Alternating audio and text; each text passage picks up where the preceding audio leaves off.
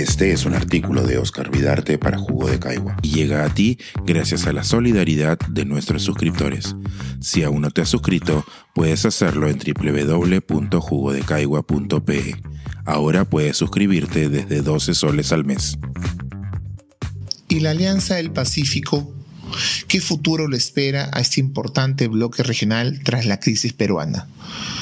Existe actualmente una inquietud por el futuro de la Alianza del Pacífico la iniciativa de integración regional que agrupa a México, Colombia, Perú y Chile, aunque no se trata de la primera vez.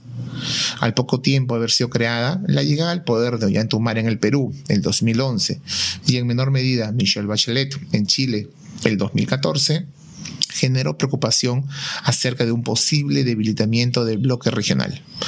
Humala llegó con una propuesta de gobierno muy crítica del neoliberalismo y en especial del libre comercio y del regionalismo abierto. En concordancia con el resto de la izquierda regional, parecía que iba a priorizar el papel del Perú en espacios como la UNASUR o la Comunidad Andina.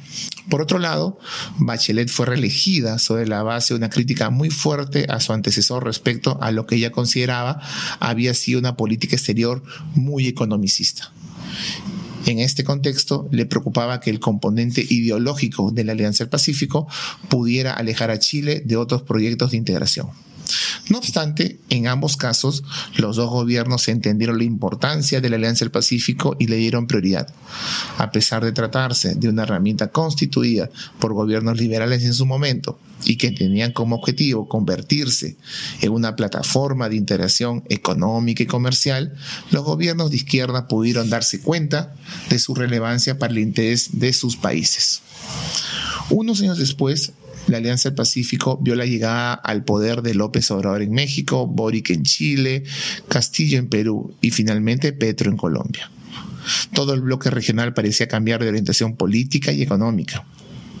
En este nuevo escenario todos se preguntaban qué pasaría con la Alianza del Pacífico. Y si bien, nuevamente, la Alianza del Pacífico no aparece como un bloque de relevancia en su propuesta de política exterior, resulta difícil de creer que a estos gobiernos no le interese profundizar su articulación comercial a nivel regional o la interacción con la región del Asia-Pacífico.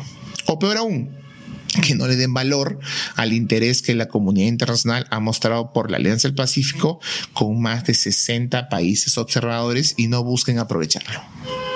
Es cierto que la Alianza del Pacífico nunca será igual de importante para México como lo es para Perú o Chile.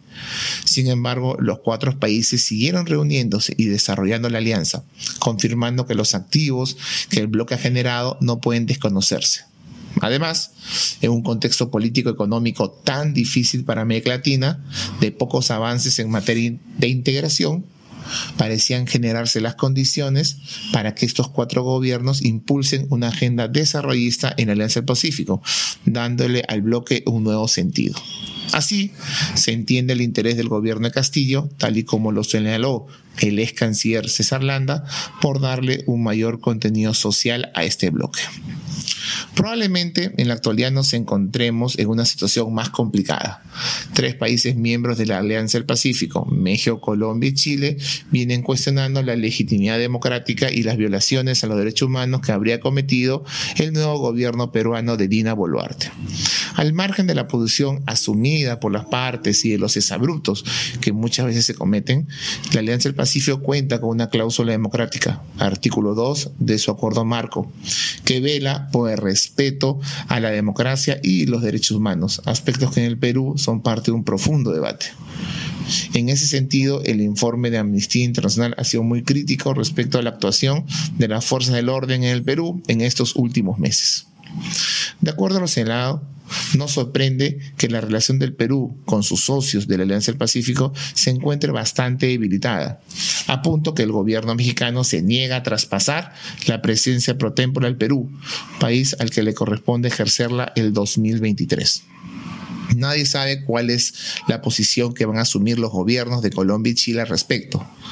A pesar que el Perú tiene el derecho de ejercer la presidencia de la Alianza del Pacífico, un resultado negativo podría ser un golpe muy duro para sus intereses en el plano internacional. En todo caso, a pesar de la realidad de la Alianza del Pacífico, es muy difícil avanzar en estas circunstancias. La coyuntura va a pasar, y todo lo que ofrece el bloque regional no puede ser ignorado. Ya vimos lo que sucedió años atrás. El principal proyecto de integración regional hasta hace poco tiempo no puede acabar en estas circunstancias.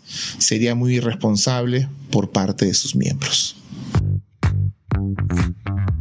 Pensar, escribir, editar, grabar, coordinar, publicar y promover este y todos nuestros artículos en este podcast cuesta y nosotros los entregamos sin cobrar. Contribuye en www.jugodecaigua.pe barra suscríbete y de paso espía como suscriptor nuestras reuniones editoriales.